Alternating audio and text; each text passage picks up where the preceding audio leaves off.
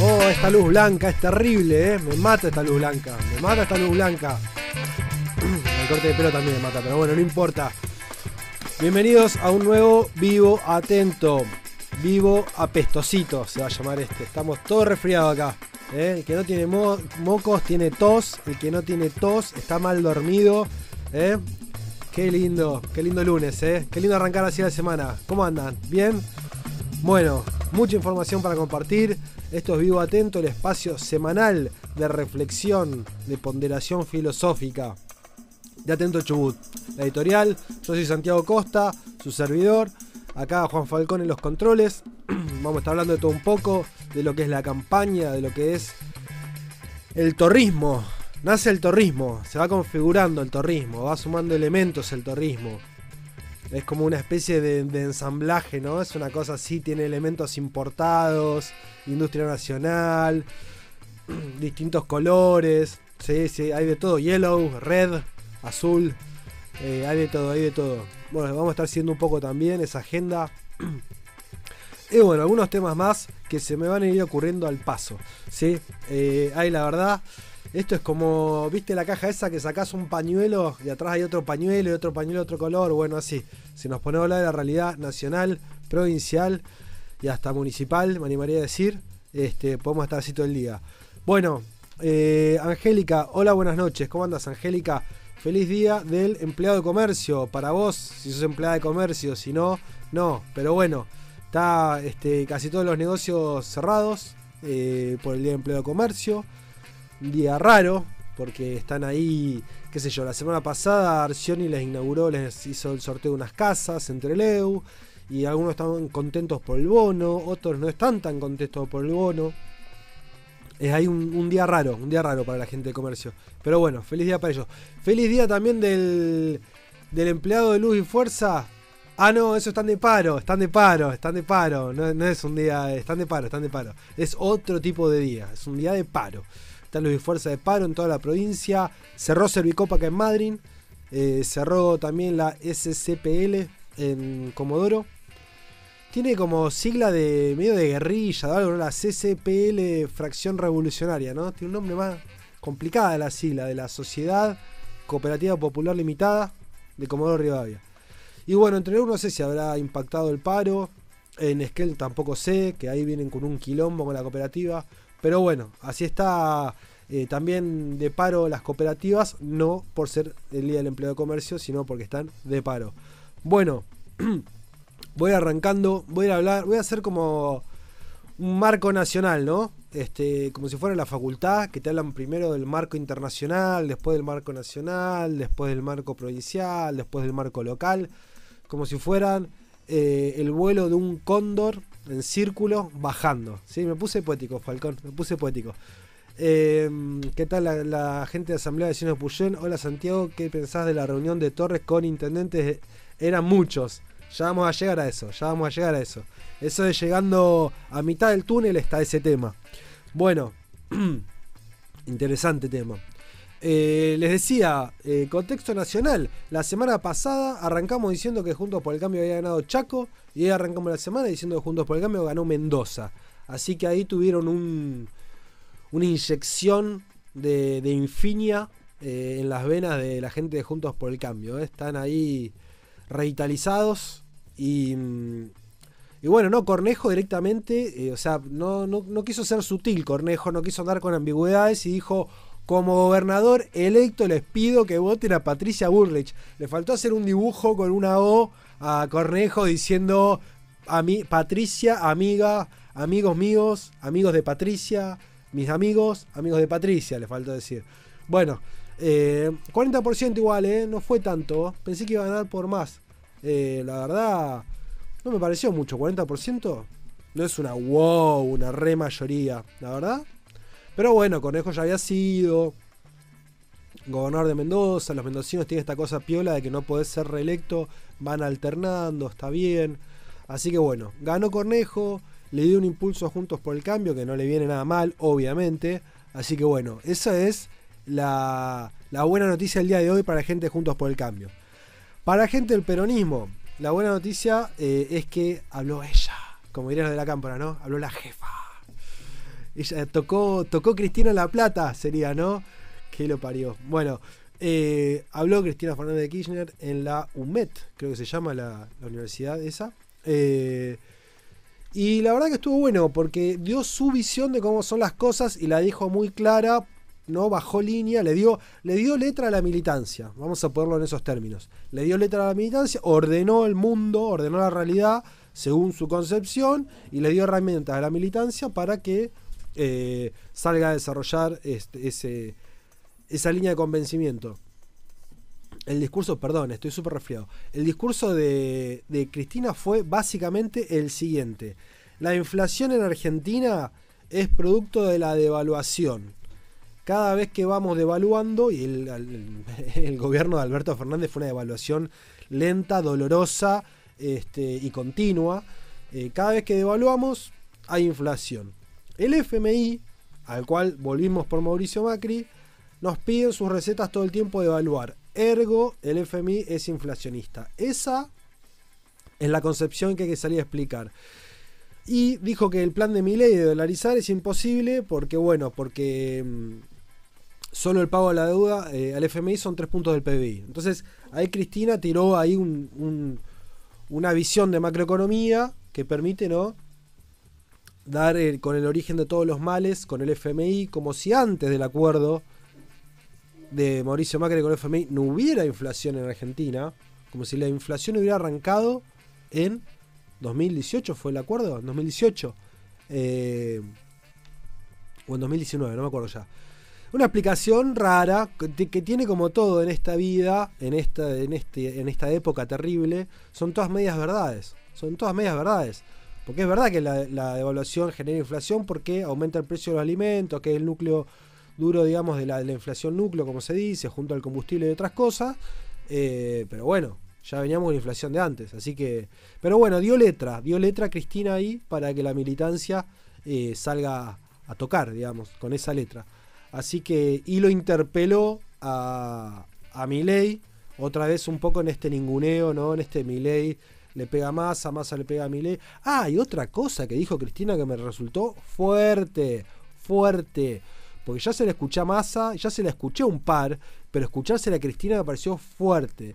Le pidió perdón a sus votantes por haber prometido y no haber podido cumplir las promesas de campaña. Les pidió perdón. A ver, nada más eh, loco que un político pidiendo perdón en, en, campaña, ¿no? Ojalá fuera campaña los 365 días del año, todos los años, para que tuvieran ese grado de humildad de andar pidiendo perdón, obviamente no desinteresadamente, sino muy interesadamente, para que le vuelva a dar el voto. Pero, o sea, Cristina pidiendo perdón, yo nunca lo había escuchado. La verdad, me sorprendió. Y también dijo algo muy coherente, que es que no hay que enojarse con lo que vota la gente, algo que a veces la gente de izquierda se olvida, algo que a veces también la gente últimamente del peronismo se olvida, como si el que no vota como vos te gusta es o tonto, o fascista, eh, o se deja mentir por los medios, o no piensa en los demás. O sea, como que el, que no piensa como uno.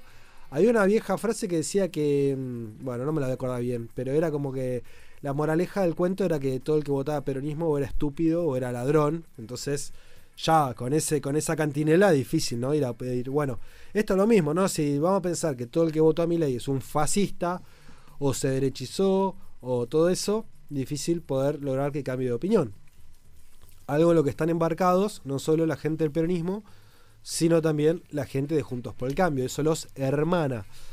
Así que bueno, hablando de hermanar, de Juntos por el Cambio y de... ¿Ves? Acá es como que todo... Acá volvimos a un lugar donde todo era normal y las cosas estaban cada cual en su lugar, ¿no? Votación de ganancias, ya lo habíamos hablado la semana pasada, pero no había sido el anuncio de masa, no había sido la votación en diputados. Esto todavía no tuvo sanción, falta de lo vote del Senado. Eh, el peronismo votó con el argumento de es un beneficio de los trabajadores. Juntos por el cambio lo rechazó en bloque con el argumento esto va en contra de las finanzas provinciales. Ok.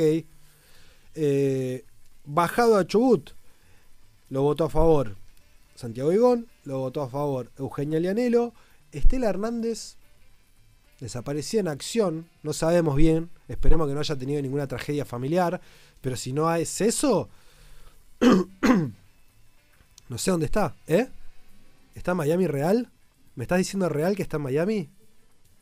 Está en Miami Estela Hernández. Con la tuya.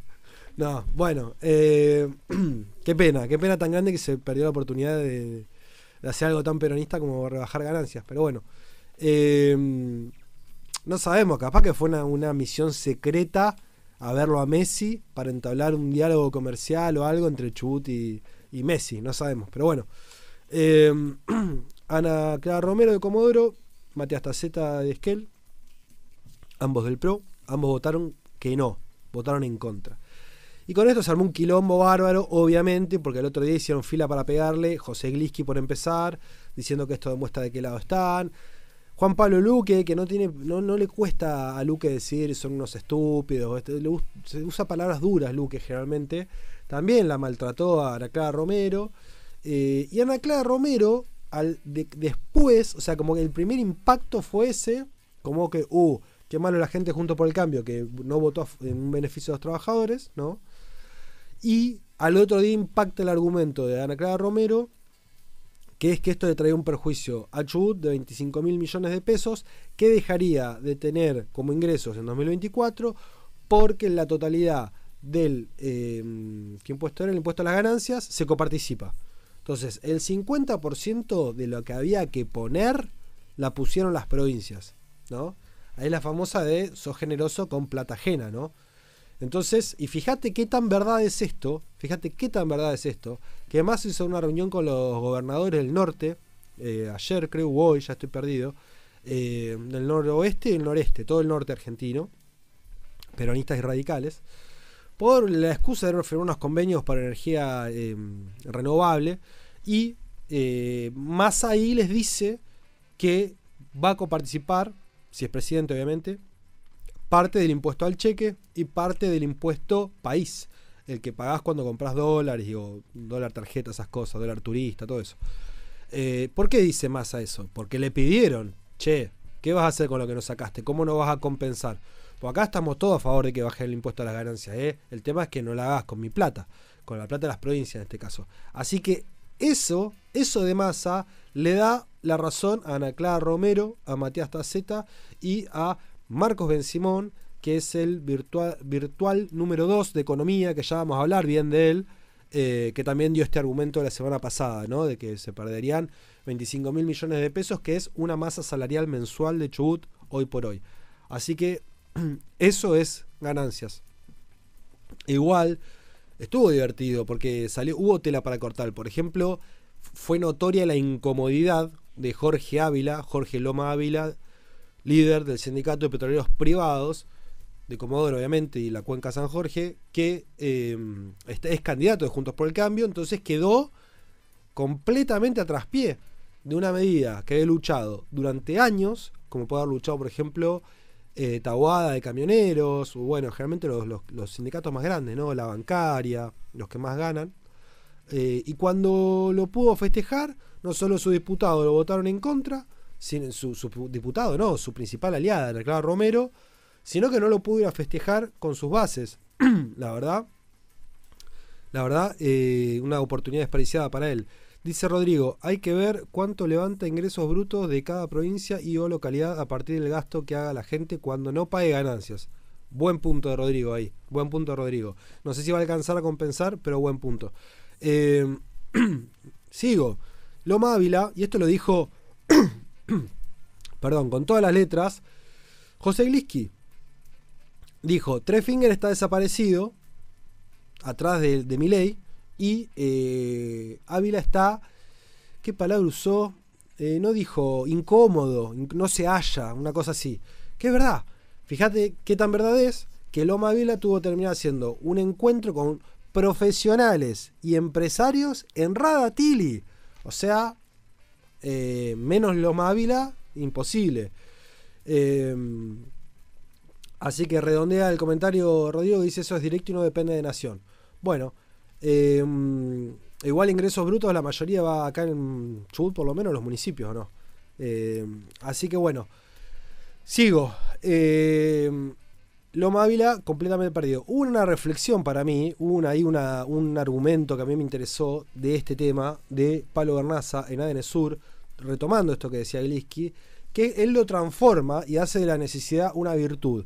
Dice, ojo, que tal vez Loma Ávila, o sea, como una decisión consciente, una estrategia de guardarse y que traccione solita a Patricio Bullrich lo que haya que traccionar y él no molestar, digámoslo, no ser piantavotos, no sé.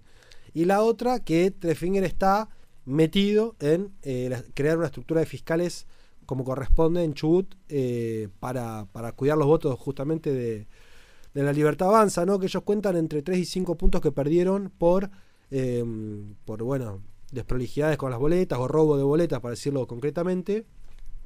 Y yo personalmente y mucha gente más cree que en estas elecciones primarias va a ser campeonato nacional de robo de boletas a mi ley, tanto del peronismo como de Juntos por el Cambio. Así que con mucha razón Trefinger estaría ahí este, redoblando su estructura de fiscales. Dice Facundo Yarzo, impacta más IVA que es coparticipable. Bueno, seguimos acá con, la, sección impositiva. Bueno, em, ¿qué más? ¿Qué más? Eh, Glisky, estaba hablando de él justo al pasar, estuvo ahí haciendo un poco de campaña territorial, mediática, partidaria, hace lo que puede Glisky, se está moviendo bastante. Estuvo con el sindicato de petroleros jerárquicos, con los otros petroleros, con Ludgar eh, no sé cómo se dice. Y mm, también un poquito con comercio, un poquito en Madrid, un poquito iba a la cordillera. Está ahí, está, está, se está moviendo Glisky. Pero, pero, pero, yo quiero destacar al peronismo silvestre, que me genera tanto respeto. Eh, el peronismo que está en la mala, todo desorganizado y, a la que te criaste. hubo dos reuniones de mujeres muy interesantes para mí, de mujeres peronistas. Una en Treleu, la otra en Comodoro. Arranco por la de Comodoro. La de Comodoro fue más prolijita, ¿por qué? Porque estaba la candidata eh, Rosario Nervi, o sea que fue como una cosa de campaña, ¿no? Fue Rosario Nervi, se juntó con Renata Hiller, que es la responsable de ANSES, allá en Treleu, que es un montón de cosas, pero aparte también es la expareja de Glinsky, la, mamá de los hijos de Glinsky. Entonces eh, ahí había un comité, digamos, de campaña, hicieron una reunión, un ¿cómo sería? Una celebración de los no sé cuántos años del voto femenino con eh, mujeres de la CGT, mujeres del PJ de Comodoro y mujeres de ATA, que es una asociación de, creo que de, bueno, de diversidad sexual. Em, entonces fue una, una, ellos ya habían hecho una, así hace un tiempo, pero esta le, hicieron con clave de campaña, ¿no? Con, con Rosario Nervi, ahí con Rochi Nervi eh, hablando.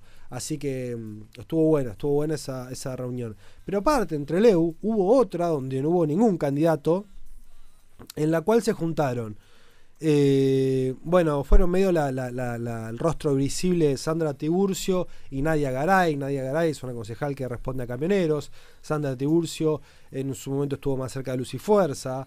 Participaron mujeres del Frente Renovador, Chusoto, Nuevo Espacio, La Cámpora, Partido de la Cultura, Educación y Trabajo, camioneros, el set, agrupación 23 de septiembre, agrupación 24 de febrero, esa es la de Luis Fuerza creo, 17 de noviembre, movimiento 9 de julio, ni una menos Chubut, voz activa justicialista.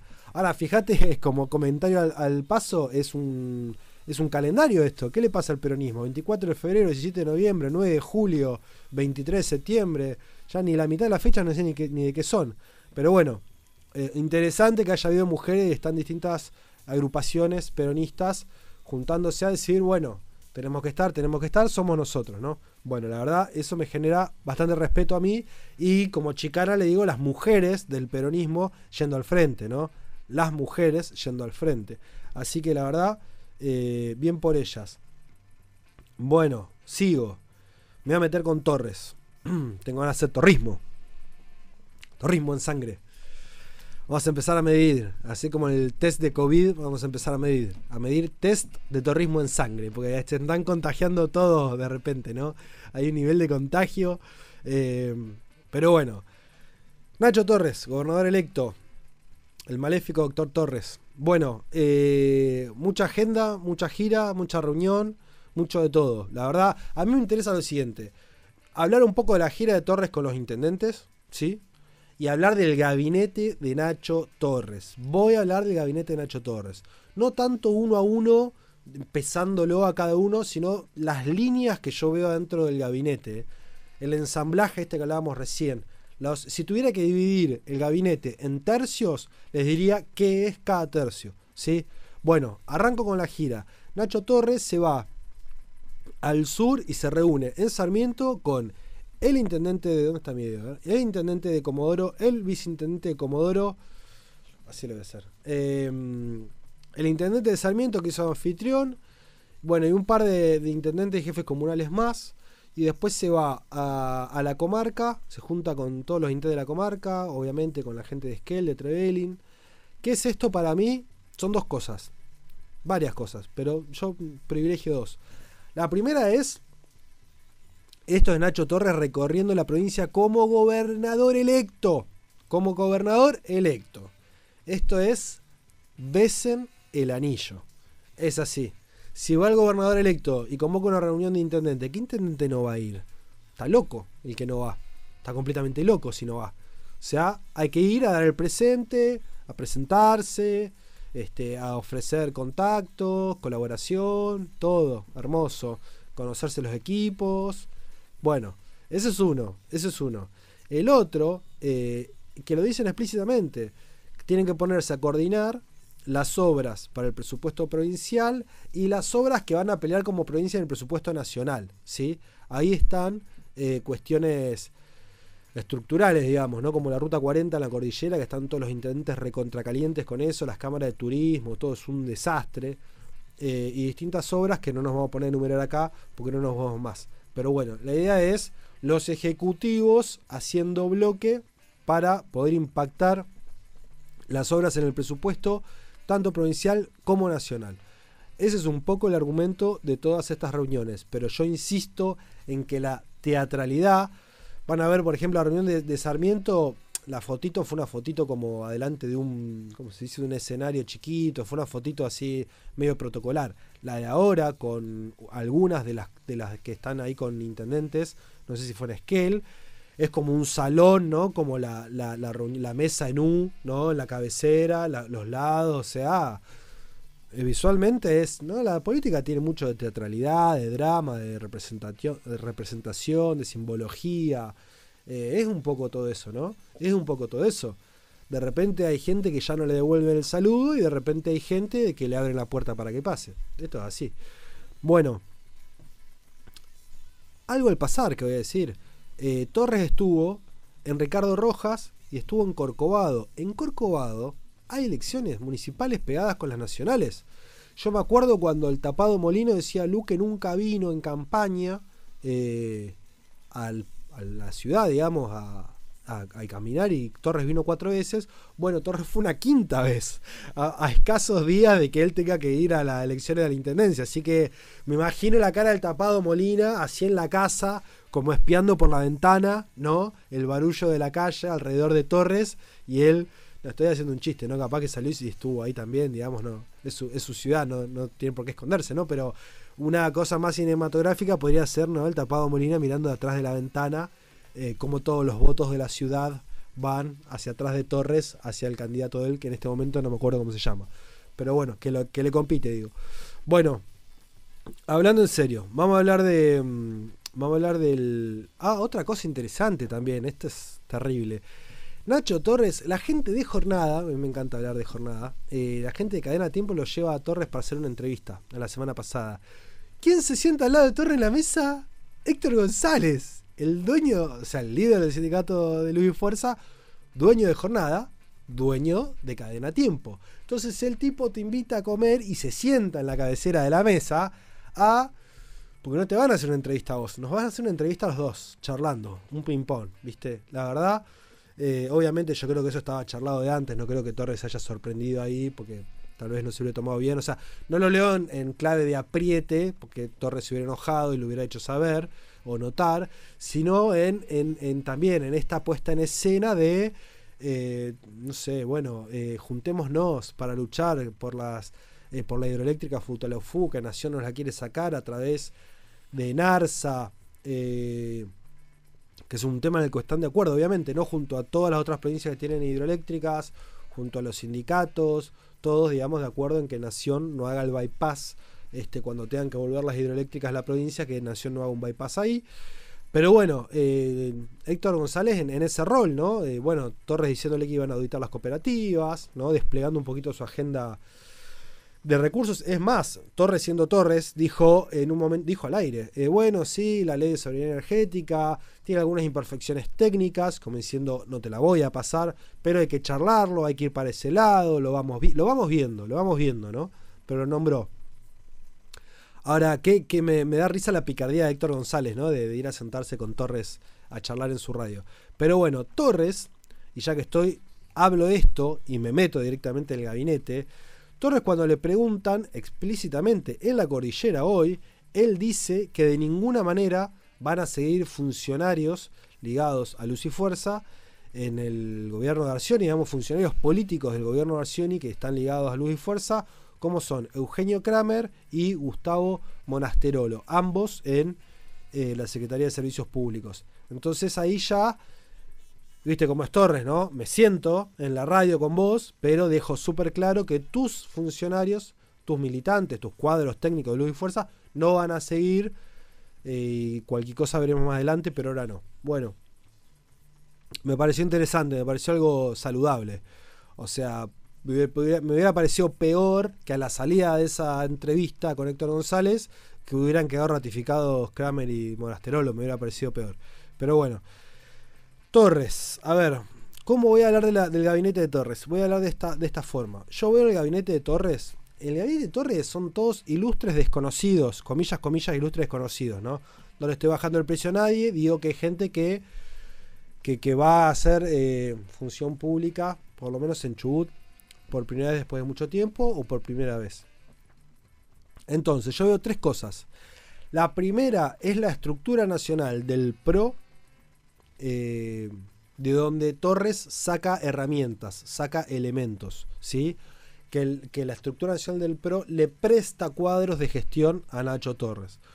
¿Cuáles son dos ejemplos? Uno es Fernando Álvarez de Celis en infraestructura y el otro es Sergio Whisky en salud, que es de Río Negro él y eh, Fernando Álvarez de Celis es porteño. Ustedes ya me escucharon hablar muchas veces y, o me han leído decir que era inconstitucional que estos dos eh, personas fueran ministros porque justamente la constitución de Chubut pide residencia ininterrumpida para atrás inmediata de cuatro o cinco años, no me acuerdo, con lo cual ninguno de los dos podría ser ministro. ¿Cómo resuelve esto Torres? Bajando esos ministerios a secretarías. No van a ser ministros, van a ser secretarios, entonces sí se puede. Bueno, ese es uno, ese es una vertiente de cuadros nacionales del PRO. A eso podríamos sumar, por ejemplo, a Daniel Marx, que es un economista, eh, especialista en finanzas públicas, digamos, en todo lo que tiene que ver con deuda, que si bien no va a estar nombrado en ningún cargo, ya dijeron varias veces que es parte importante del equipo. Un equipo económico que podemos nombrar con eh, Facundo Val, que ahora vamos a hablar de él, Marcos Ben Simón, que ahora, hablamos, ahora vamos a hablar de él, eh, el sobrino de Ben Simón, que ahora se me fue el nombre, el otro Ben Simón, que también creo que es economista, que está muy ligado a la minería, y em, justamente Daniel Marx. Bueno, otra línea. Otra línea son gente que no estuvo nunca en la función pública ejecutivo, no estoy hablando de gobierno, eh, pero que son de Chubut y no tienen una identificación partidaria eh, clara. Pueden tener una identificación partidaria en el sentido de las cosas que ponen en redes sociales, pero no, no fueron candidatos, no fueron parte de otra gestión de otro partido. Estoy pensando, por ejemplo, en seguridad, Héctor Iturriós en economía Facundo Val.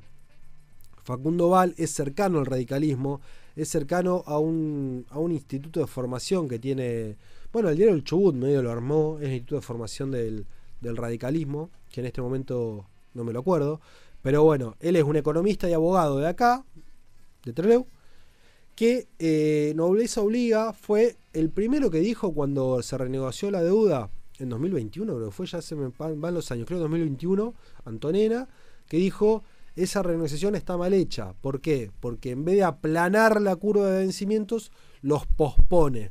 ¿sí? Con, bueno, eh, años de, gracia ahora, digamos, el primer y segundo año, pero después carga mucho sobre la gestión que viene y aún la siguiente. Sobre todo la gestión esta que viene. Entonces, y bueno, que no había habido eh, quita suficiente de, interés y que no había habido buen, buen periodo de gracia, bueno, otras cosas. Pero lo grueso era que, que no se había aplanado la curva de vencimientos. Entonces, a favor de Val, fue el primero que lo dijo y lo dijo, digamos, mucho tiempo. Yo lo entrevisté en otras radios, digamos, hizo, plantó bandera con eso y se quedó con eso, con eso, con eso, y va a ser la persona encargada de renegociar la deuda externa de Chubut. O sea, eh, nada, me puso contento cuando me enteré que lo nombramos, porque me parece una persona seria. Todo el mundo tiene errores, obviamente, y él puede cometer errores también, pero me parece que es un tipo sano y serio. Eh, así que la mejor de las suertes para él. Sin embargo, diciendo esto, no creo que él sea el tipo de ministro de Economía que negocia paritarias. No lo creo. Y vuelvo a eso. ¿Por qué? Porque no es un cuadro, es un cuadro técnico, pero no es un cuadro técnico político. Eh, que te puede llevar a tener una espalda para eh, negociar de otra forma, porque eh, ya estuviste, digamos, en, ese tipo de, ambientes, ¿no? Más asamblearios o, bueno, de otro tipo de, cuestiones, ¿no? Yo creo que él va a tener un rol casi de secretario de finanzas. Bueno, dice eh, Nando Ardiles, el perro y Turrios. Se viene con nuevo código procesal penal bajo el brazo. Sí, sí, pero no solo él, no solo él está hablando, eh, me parece positivo eso. Está hablando el intendente Ayman, está hablando, mismo el, procurador, eh, Miquel Arena está hablando de eso, medio mundo está hablando del, código procesal penal y la legislatura nunca le dio bolilla. Así que creo es una demanda social a esta altura, más que sectorial o corporativa. Veremos cómo sale. Pero bueno, vuelvo a Val. Eh, Val tiene que, negociar la deuda, que va a ser seguramente una de las primeras leyes que manda la legislatura, la de renegociación de la deuda externa y la de justamente la ley de ministerios para achecar los ministerios, algunos bajarlos a la secretaría, eh, fusionar algunos, bueno, en fin sigo. Ah, ya tuvo reunión de transición con Antonena. Bien, bien ahí transicionando. Y Marcos Simón me había quedado, que es un cuadro técnico del estado de Chubut a esta altura, porque pasó por un montón de gestiones. Algunos le estaban achacando y me, me divirtió eso, y ya que lo voy a tirar arriba de la mesa, que es que muchos lo trataban como a caballo. Lo trataban como si fuera un caballo. Como tenés que desarmar la deuda que vos ayudaste a tomar, ¿no? Como cuando la rúa lo lleva a caballo para que Dome, el monstruo de la convertibilidad que lo había, eh, digamos, creado él. Bueno, me, dio ese, ese, ruido. Pero la realidad es que Ben Simón era parte de un equipo donde estaba eh, Pablo Asneves, donde estaba Pablo Oca, donde había otra gente. Y claramente la decisión política de tomar deuda no fue Ben Simón. Ben Simón habrá sido un cuadro técnico que habrá ayudado a darle forma a eso. Pero bueno, no es que lo quiera exculpar a Ben Simón, solo digo, hago una mínima referencia de, de Ben Simón. Bueno, Sigo. Eh, Diego La Pena, turismo, de Esquel, nuevo. Eh, bastante querido, querido no, respetado, digamos, por las cámaras, ¿no? por el sector privado. Educación, José Luis Punta, que no se puede, o sea, no es nuevo en el sentido de que sea joven, pero sí es nuevo en el sentido de que no ejerce la función pública, si es que la ejerció en algún momento, los, de acá que conocen más, yo no me acuerdo, pero digo, si no es nuevo, está renovado. Vamos a dejarle por lo menos ese, ese título. Deporte, Milton Reyes, y acá nos metemos con otro, que es la juventud. De esto quería hablar yo.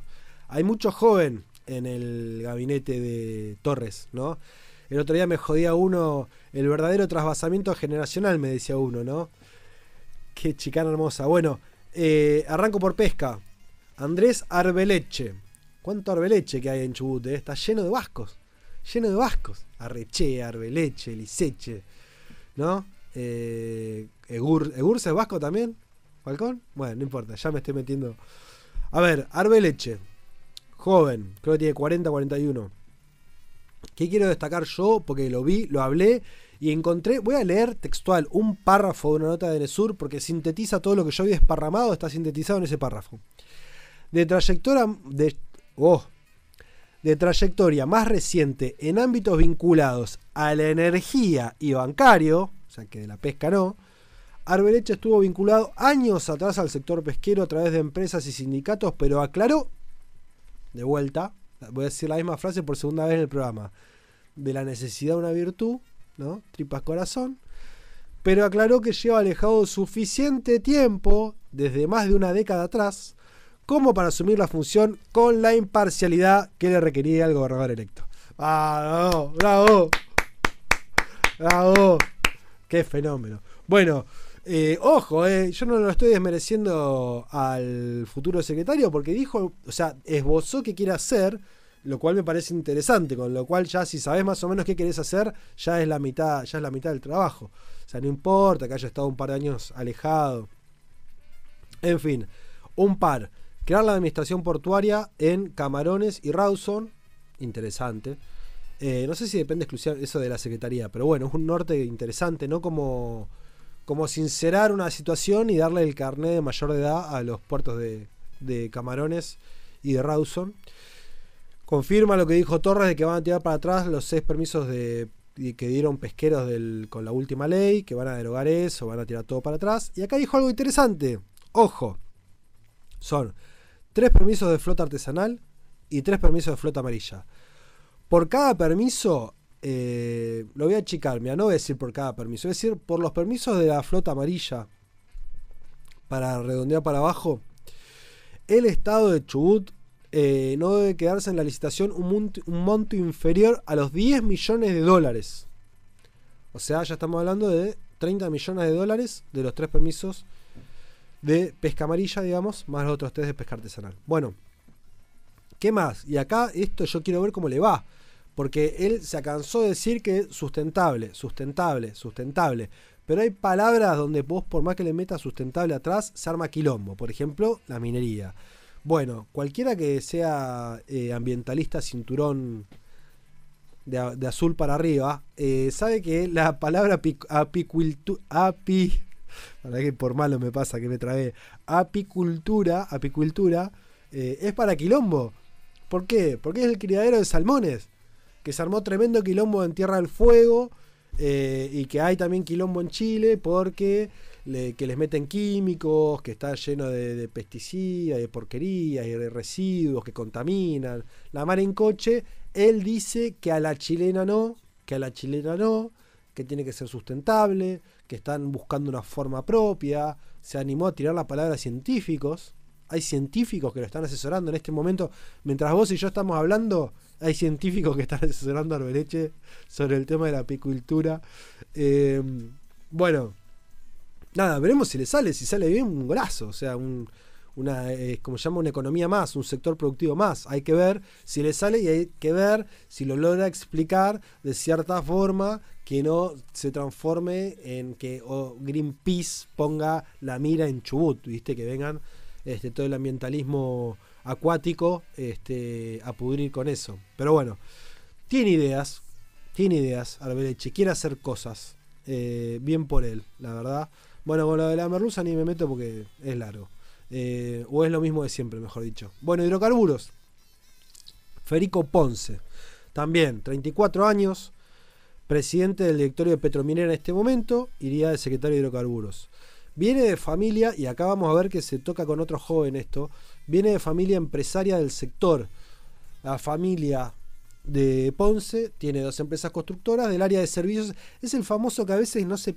Bueno, los de Comodoro la tienen re clara, los de afuera de Comodoro a veces no visualizan porque piensan en petróleo y piensan PAE, IPF, eh, CAPSA, bueno, las demás, las operadoras, pero no tienen tan en mente todo el sector industrial, metalmecánico y de servicios y todo lo que está construido alrededor de justamente eh, brindarle servicios a las operadoras, ¿no? Eh, viene de una familia que tiene empresa en ese sector, ¿no? Por eso conoce ese paño. Bueno, em, así es con Ponce. Y en Puerto Madryn, lo nombran en el puerto de Madryn a Diego Pérez, que es, antes de que nadie lo diga, si quieren pueden decirlo igual en el chat, el hermano de Genaro Pérez, del de, eh, intendente actual de Gastre, que no sabemos qué futuro tendrá, ¿eh? no sabemos qué futuro tendrá. Algunos creían que le iban a dar a él, algunos creían, estoy terrible hoy, algunos creían que le iban a dar a él el puerto, no se lo dieron, pero se lo dieron al hermano, lo cual es muy parecido. ¿sí? Quedó dentro de la familia Pérez la administración portuaria. Ellos también tienen una empresa, eh, creo que se llama Estivajes Patagonia, el padre habría construido otra empresa que otros se la quedaron cuando en 2015 cambió de manos el poder y cayó cayó la estrella del Ganso Liceche y de Uzi, todo eso se derrumbó. Se derrumbó también la estrella del padre de los Pérez, eh, que tenía ahí este, eh, la empresa de estivaje, digamos, del puerto, ¿no? De, estivaje, no, sí, de, de servicios logísticos. Bueno, lo que hoy es Ruta 40, para decirlo en criollo. Bueno, entonces, Pérez a favor, conoce el puerto. También a favor, el hermano es de la mesa chica de, Torres. Hay algo ahí raro, que es que eh, no le tiró tierra a... Ves que ahí te das cuenta que gente que no viene en la política. No le tiró tierra a la administración actual del puerto. Dijo que es una muy buena administración la del puerto de hoy y que va a tratar de continuar el trabajo y mejorarlo. O sea que no le tiró tierra a Calvo. Así como Arbeleche no le tiró tierra a Austin. Ojo, eh ahí eso me, da risa, ¿no? Que los jefes se tiren tierra por arriba y, por abajo los, los operativos, digamos, los, funcionarios no, no, se tiren tierra, me da risa. Em, pero bueno, veremos ahí. Diego Pérez también, muy joven, debe tener sub 40. Em, más cerca de 35 que de 40. Pero bueno. Vamos al tercer, la tercera pata. El pluripartidismo, multipartidismo, o como le quieran llamar. Hubo varios, empezando por Jornada, que festejó abiertamente esto. Nacho Torres tiene peronistas en su gabinete. Bueno, vamos a ver eso. Metámonos con eso. Bueno, a ver. El más obvio, eh, Guillermo Almirón va de secretario de coordinación. Junto con Facundo Val, son los dos ministros más importantes en este momento. Eh, bueno, uno es secretario. Eh, ¿Por qué? Porque uno es el político y el otro es el que tiene que renegociar la deuda. O sea, si la cosa va bien, va a empezar a impactar el año que viene o el otro el buen laburo que puede hacer Punta en educación, el buen laburo que puede hacer Whisky en salud. Eso es algo que se va a ver de la mitad de la gestión para adelante. En el corto plazo, eh, Val tiene que renegociar la deuda, eh, de la deuda externa y la deuda en letras, ¿sí? y el fondo fiduciario, la deuda con Nación. Son, son varios frentes, algunas en pesos y tres en dólares. Em, y Almirón es el enlace de Torres con los intendentes y el enlace, supuestamente, hacia adentro del gabinete entre todas las áreas. ¿no? Em, un ministro o un secretario bien político. Bueno, vamos a ver cómo le va. Seguramente sea el que más hable con la prensa también. Seguramente sea el que diga las cosas que Torres no puede decir. Eh, que eso se hace mucho, ¿no? El número 2 dice algo y que el 1 no puede decir y si se arma lío el 1 lo desmiente. O el que va a las reuniones que Torres no quiere ir o no puede ir, ¿sí? Va a ser como un poco como el delegado.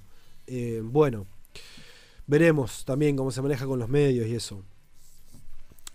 Guillermo Mirón, la mayoría sabrá, es de Comodoro. Fue concejal del PJ en Comodoro, fue candidato a precandidato a intendente en Comodoro en 2019 y después quedó como muy marginado de la estructura eh, peronista eh, de Comodoro. Ahí está el huevo y la gallina, ¿no? Unos dicen que lo llamaron y no quiso venir, el otro dijo que nunca lo llamaron, el otro que nunca llamó, bueno, nadie llamó a nadie. Y Almirón fue quedando como en un recodo del río, ¿no? Hasta se armó su partidito municipal, que ahora no me acuerdo cómo se llama, Quiso hacer una alianza con Otar, cuando Otar también le estaban haciendo bullying, y finalmente se cortó y eh, se fue con Ana Clara Romero, que siempre lo tuvo bien conceptuado y dice que, colega, Almirón, politólogo, eh, que él tiene, bueno, tiene algunas ideas muy claras, lo quiere hacer la ciudad, no como un tipo como programático. Bueno, veremos cómo le va.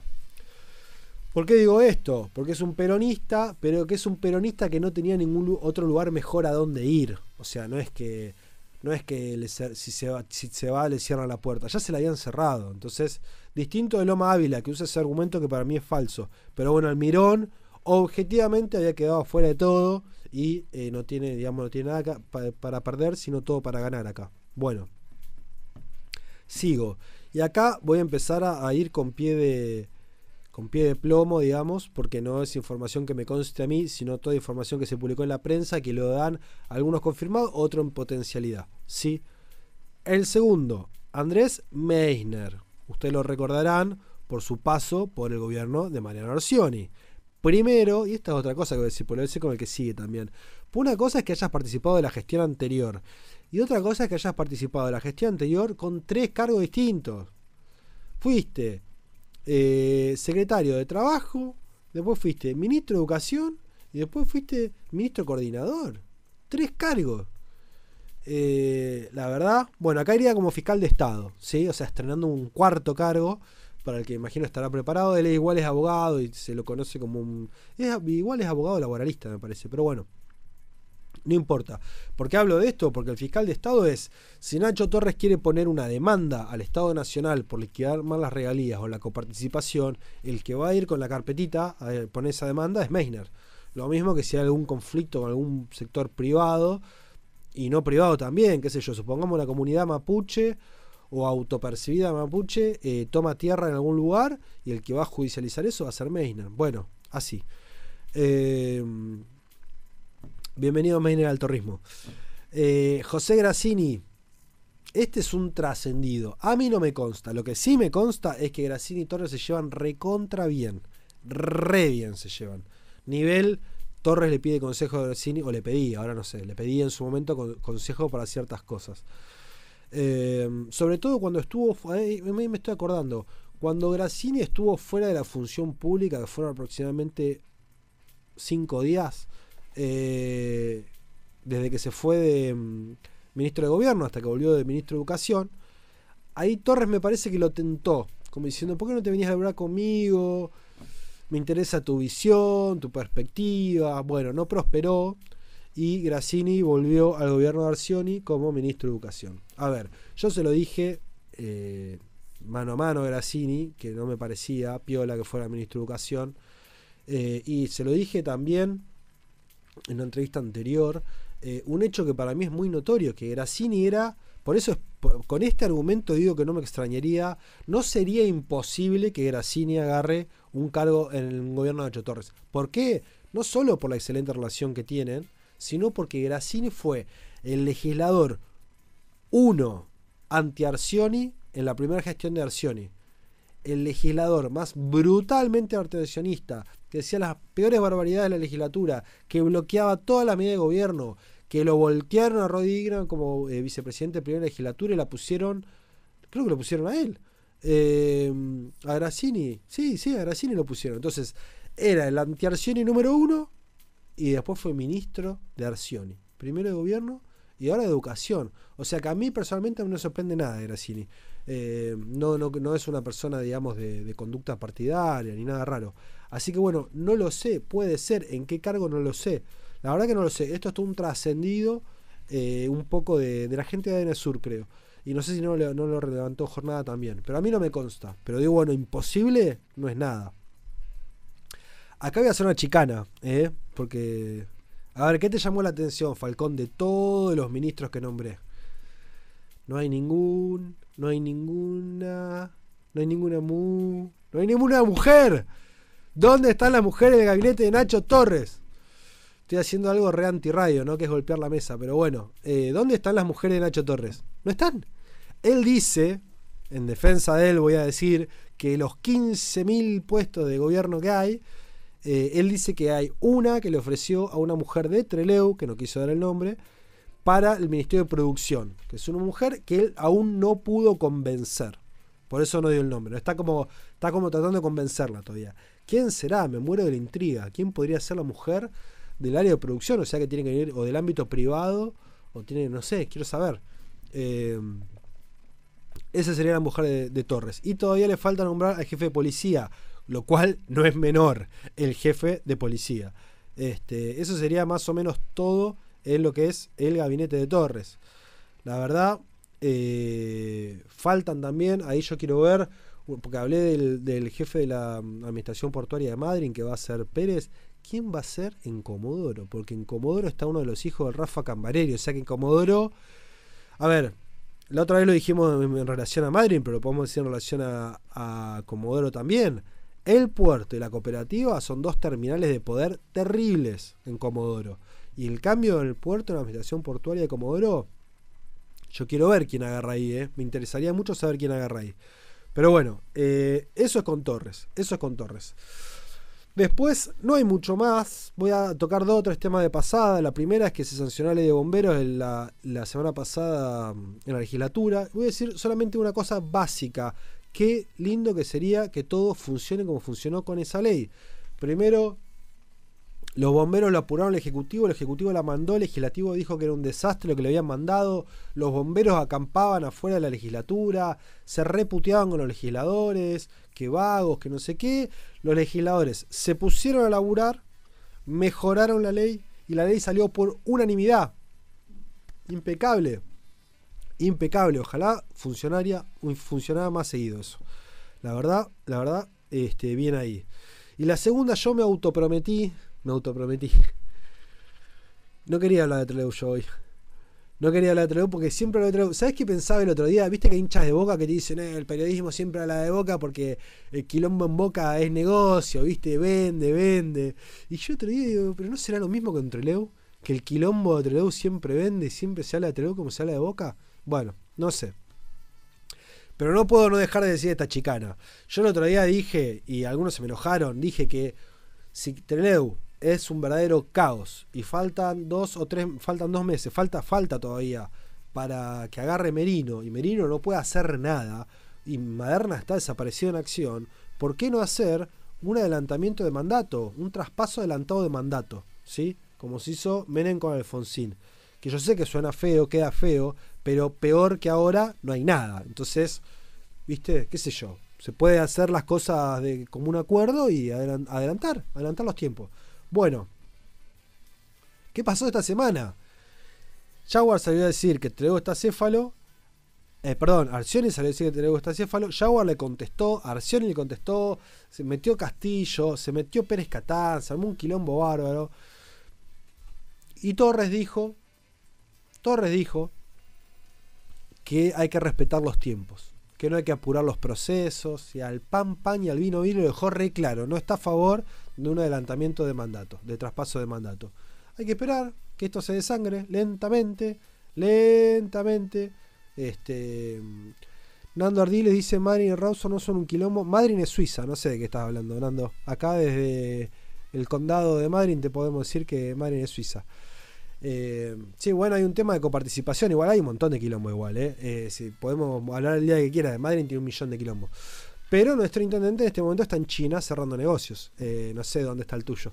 Pero. Chicana, no se enojen, son chistes. bueno, de Madrid, querés, hablar, para hablar de quilombo de Madrid, podemos hablar de las cloacas, podemos hablar de un montón de cosas. Pero bueno. Eh, con todo respeto para, la gente de Treleu, porque esto no, es, no es en ánimo de chicana, sino para que la ciudad le vaya mejor, yo proponía eso, lo cual es una opinión mía de un chabón que no existe. Pero eh, Torres dijo que no, pero Monají dijo que en Treleu no hay timón. O sea, no hay, no, hay, no hay nadie al timón de Treleu. Entonces, si la propia concejal, que va a ser presidenta del Consejo Liderante, está diciendo que no hay gobierno en Treleu, ¿por qué no adelantar el traspaso? Porque Merino está en un lugar similar al de Ávila, ¿eh? Merino está, ¿saben qué tuvo que hacer Merino? Merino tuvo que salir a hacer campaña, de nuevo, a juntarse con vecinales, a ir a ver un, pluvial y la obra del, puente, a, juntarse con los de la CISECH. Modo campaña, modo recorridas. ¿Qué sé yo? No sé. Eh, y, por, e, y por eso, todo esto, toda esta intro que hice para hacer esta chicana. Miren qué hermoso esto. Los que leen el resumen de noticias ya lo vieron hoy, pero los que no, yo se los voy a decir ahora. El miércoles 4 de octubre en la Universidad Nacional San Juan Bosco de Trelew será la primera jornada patagónica de comunicación y consultoría política. Maderni y Merino compartirán un panel dedicado al desafío de la transición política. Es una joda, boludo. Es una joda. Es una joda. Es una joda.